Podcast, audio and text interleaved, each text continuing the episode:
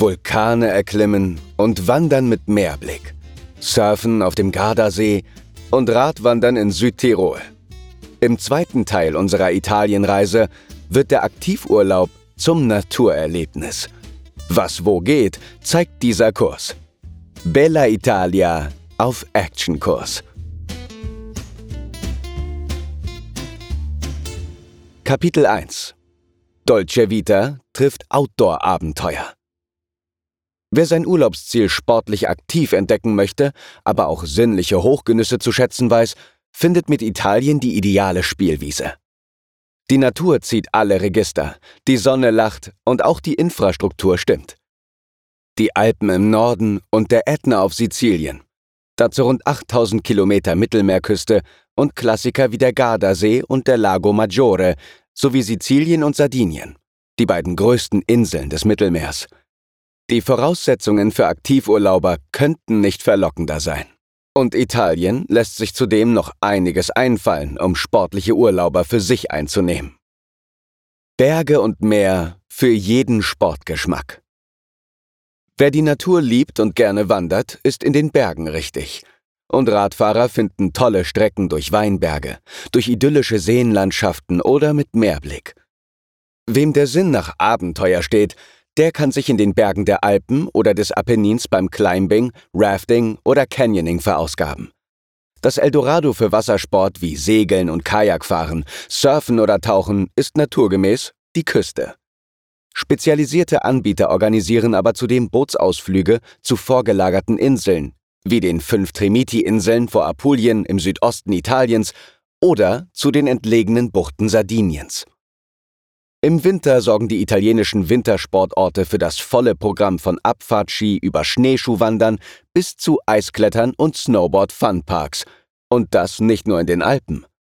Auch weiter südlich in den Bergen des Apennins und sogar auf dem Ätna können Skifahrer die Pisten herunterwedeln.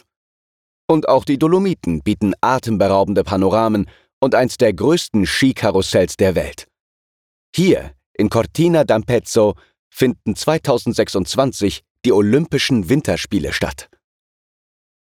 Gran Paradiso freut sich auf runden Geburtstag. Wer sich abseits der bekannten Touristenpfade austoben möchte, kann sich auch getrost auf die 25 italienischen Nationalparks verlassen. Ihr Gebiet umfasst rund 5% der Fläche Italiens. Hier können sich Outdoor-Fans nicht nur beim Trekking, sondern auch bei Mountainbike-Touren und Reitausflügen oder beim Rafting auspowern. Der älteste Nationalpark Italiens ist der schon 1922 gegründete Gran Paradiso im Aostatal an der Grenze zu Frankreich und der Schweiz. Durch das Aostatal führt auch die spektakuläre Seilbahn Skyway Monte Bianco. Und zwar bis hinauf zur Pointe Hellbronner, 3466 Meter, auf der Südseite des Mont Blanc Massivs. Sie lockt mit einem 360-Grad-Panorama auf berühmte 4000er wie den Mont Blanc, 4810 Meter, den höchsten Berg der Alpen, den Monte Rosa oder das Matterhorn und oben angekommen können geübte Bergsteiger zur Hochgebirgstour starten. Steckbrief Italien. Berge, 4000er in den Alpen, 3000er in den Dolomiten und der Vulkan Ätna, 3380 Meter, auf Sizilien sowie der von Nord nach Süd 1500 Kilometer lange Apennin mit dem Gran Sasso d'Italia 2912 Meter in den Abruzzen. Fläche Italien ist 300.000 Quadratkilometer groß und damit knapp 20 Prozent kleiner als Deutschland. Inseln Rund 17 Prozent der Landesfläche besteht aus Inseln. Sizilien und Sardinien sind die beiden größten Inseln des Mittelmeers. Küste 8000 Kilometer. Seen Der größte ist der gut 50 Kilometer lange Gardasee, gefolgt von Lago Maggiore und Comersee in der Nachbarschaft sowie Lago Trasimeno in Umbrien und Bolsena See, 90 Kilometer nördlich von Rom in Latium. Kapitel 2 Berge und Meer für Entdecker Wanderer kommen in Italien nicht nur in den italienischen Alpen auf Touren. Auch andernorts wie auf Sizilien oder in den Abruzzen gibt es urige Bergwelten zu entdecken und die 8000 Küstenkilometer laden zum Tracking mit Meerblick. Stolze 4000er haben die Alpen auf Lager, wuchtige 3000er die Dolomiten und der Vulkan Ätna auf Sizilien ist mit 3380 Metern Höhe auch nicht zu verachten. Ein riesiger Abenteuerspielplatz ist aber auch der 1500 Kilometer lange Apennin, der Italien vom Nordwesten in Ligurien bis zur Adriaküste und weiter südwärts bis nach Kalabrien in der Spitze des italienischen Stiefels durchzieht. In den Abruzzen, in etwa auf der Höhe von Rom, bringt der Apennin es mit dem Gran Sasso d'Italia auf beachtliche 2912 Meter Höhe. Der südlichste Zipfel des Apennins ist der knapp 2000 Meter hohe Aspromonte in Kalabrien, wo sich auch das mächtige Massiv des Monte Pollino mit seinen 2000ern, die Hochebene des Nationalparks Sila und die üppig bewaldeten Serre-Berge erheben. Viel Platz zum Wandern, aber auch für Rafting und Kajaktouren. Hoch hinauf zu den Wolken. Beliebt für gemütliche Hüttentouren sind besonders Südtirol, Trentino oder Venetien im Nordosten Italiens mit vielen gut ausgeschilderten Wegen und Highlights wie der Seiseralm, der größten Hochalm Europas und abgelegenen Tälern voller Traditionen. Zur Krönung werden die Wanderer von der steil gezackten Kulisse der Dolomiten, UNESCO-Weltnaturerbe, begleitet. Die Hochtouren durch die Dolomiten, manche mittelschwer, andere schwer, gehören zu den beliebtesten Wanderstrecken Italiens. Ein anspruchsvolles Glanzlicht im Nordwesten Italiens ist die vier- bis fünftägige Gran Paradiso Tour, eine Ringwanderung durch das Aostatal und Piemont mit Blick auf Gletscher, Bergseen und den Gran Paradiso, 4061 Meter. Und die oberitalienischen Seen, der Lago Maggiore, der Comersee und der Gardasee haben 200 bis 300 Kilometer weiter östlich ihren großen Auftritt mit ihrer einzigartigen Mischung aus Bergen und mediterranem Flair. Auch hier lassen sich wunderbare Tagestouren in die Berge unternehmen und abends lockt das palmengesäumte Seeufer zum Flanieren und Dinieren. Wandern mit Meerblick Weniger bekannt bei Besuchern sind die italienischen Küstenwanderwege, die sich gerade im Frühling und Herbst für entspannte Wanderungen bei milden Temperaturen anbieten. Unter den schönsten Wegen Italiens rangieren die Wanderung vom Küstendorf Camoli ins Jet-Set-Ziel Portofino in Ligurien und in Kampagnen der Sentiero degli Dei, der Weg der Götter, hoch über der Amalfiküste durch duftende Macchia mit Blick bis nach Capri und Ischia. Beide dauern vier bis fünf Stunden. Wer mehr Ausdauer hat, ist mit dem mehr als 400 Kilometer langen ligurischen Höhenweg von der französischen Grenze bis in die Toskana gut bedient. Reichlich Mehrblick gibt es auch auf dem italienischen Abschnitt des insgesamt 750 Kilometer langen Alpe-Adria-Wegs, der in 43 leichten bis mittelschweren Etappen von Kärnten über Slowenien bis ins malerische Muggia bei Triest an die Adria führt wo übrigens einer der ältesten Karnevale Italiens gefeiert wird. Traumhafte Aussichten auf die Adria garantiert aber auch der Weg entlang der Steilküste des Monte Conero in den mittelitalienischen Marken. Kapitel 3 Authentisch Reisen mit Muße Slow Travel statt Rally Feeling, abgeschiedene Dörfer und Schlösser zum Schlafen. Der sanfte Tourismus hat in Italien Hochkonjunktur und passt ideal zum Aktivurlaub und ganz besonders zum Wandern. Der Inbegriff für langsame Reisen ist das Wandern, und intensiver als zu Fuß lassen sich Land und Leute nicht erleben. Neben sportlich mehr oder weniger ambitionierten Touren hat das Kulturland Italien auch eine ganze Reihe von Wegen mit Geschichte auf Lager. Die Pilgerroute des Franziskuswegs etwa, die Frankenstraße, auf der die Pilger jahrhundertelang nach Rom reisten, oder die 500 Kilometer lange antike Via Appia. Rendezvous mit dem Dichter. Ein Höhepunkt für Kulturliebhaber ist der literarisch inspirierte Camino di Dante, der Weg zu Ehren des Dichters Dante Alighieri, 1265 bis 1321. Der Dante-Weg verläuft auf 395 Kilometern von Ravenna nach Florenz und zurück durch die malerische Hügellandschaft des Apennins vorbei an mittelalterlichen Dörfern und Burgen. Er bildet das Kernstück der Dante-Routen, der Vie di Dante, die es in der Kategorie Nachhaltigkeit als Beispiel für Slow Travel sogar in das Jahrbuch Best in Travel 2021 des Reiseführers Lonely Planet geschafft haben. Wer möchte, kann die Strecke durch den malerischen Apennin auch mit dem Bummelzug, der Faenza mit Florenz verbindet, zurücklegen oder mit dem Fahrrad entlang der alten Via Faentina von Ravenna über Brisichella bis nach Florenz fahren. Gütesiegel für Genießer. Dem sanften Tourismus haben sich in Italien schon viele Initiativen verpflichtet und engagieren sich gerade auch für die Ziele jenseits der bekannten Pfade. Als Wegweiser zum authentischen Italien dient zum Beispiel das Label Bandiera Arancione, Orange Fahne. Schon seit 20 Jahren vergibt der Touring Club Italiano die Auszeichnung im Tourismus- und Umweltbereich an kleine im Hinterland gelegene Borghi mit bis zu 15.000 Einwohnern. Bereits mehr als 240 Orte dürfen sich mittlerweile mit dem Qualitätssiegel schmücken, das den sanften Tourismus fördern und die Aufmerksamkeit auf die Schätze jenseits der Küste richten soll. Die schönsten Dörfer Italiens.